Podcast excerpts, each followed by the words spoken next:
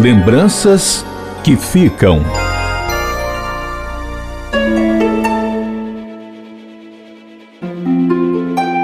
Francisco de Assis Santos era magrinho, preto e jogava muita bola em Quixadá, onde nasceu. Por isso, logo ganhou o apelido de Pelé. Ainda jovem, veio para Fortaleza sem saber ler e escrever. Trabalhou como camelô, vendendo redes e blusas nas feiras livres.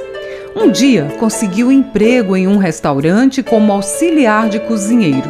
Observador e muito trabalhador, logo foi promovido a cozinheiro. O restaurante fechou e Pelé, além do aprendizado na arte de cozinhar, também conheceu no local a esposa Maria Marleide, com quem foi casado durante 39 anos. O casal teve três filhos: Lindenberg, Windenberg e Leidiana, mãe das suas duas netas.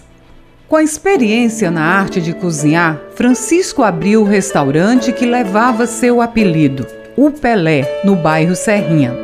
A fama do Baião de Dois do Pelé conquistou muitos clientes.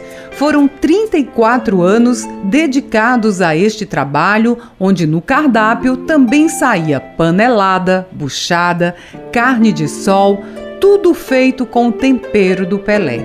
Francisco de Assis Santos era um homem trabalhador e alegre, uma marca ao receber seus clientes. Pelé também distribuía comida aos menos favorecidos. Era muito bondoso. Torcedor do Ceará, adorava viajar com a família. Pelé já não está aqui para preparar o famoso baião de dois.